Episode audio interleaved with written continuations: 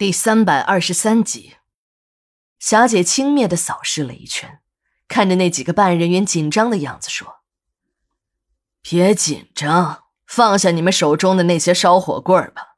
你们那玩意儿吓唬别人好用，别在我面前比划。要不然死的人不一定是谁呢。你们以为老娘是谁？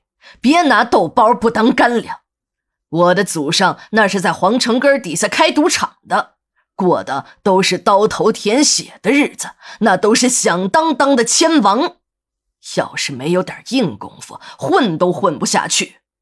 不像你们，腰里面别个烧火棍往那大街上一站，看着挺像那么回事儿，其实啊，个顶个的都是草包。霞姐边说边看着那几个办案人员。看着他们不服气的样子，你们别不服气。如果要拉出去试试，我想你们连我一个女人都打不过，不是废物是什么？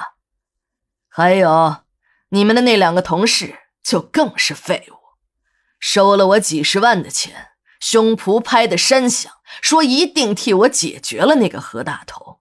哼，结果呢，却被一个像土行孙一样的驼子给咬死了。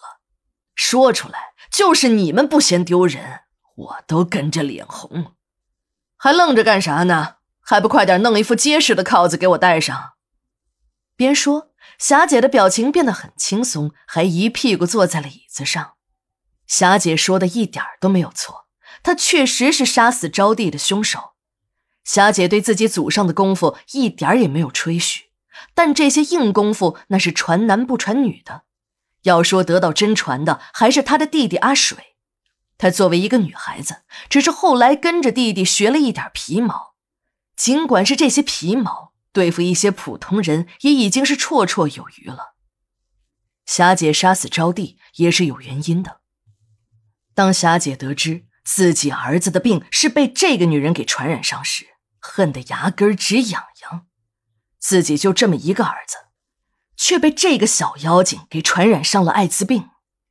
当医生给霞姐普及了一遍艾滋病的常识后，虽然医生用词都很委婉，但霞姐还是听明白了：这个病得上了就治不好，就是死路一条，就是死路一条，还没有几年的活头。霞姐想想自己这个白发人即将送儿子这黑发人，这心里就一阵的绝望。绝望之后，就是那种疯狂的复仇心理。他真的很后悔，自己当初怎么就没有看出来这小妖精的歹毒用心，只是以为自己儿子要换一个女人。尽管他不喜欢招娣，但看在儿子的面子上，也没有太强烈的反对。如果他知道这个女人有艾滋病，拼了老命他也不会让儿子和那小妖精在一起。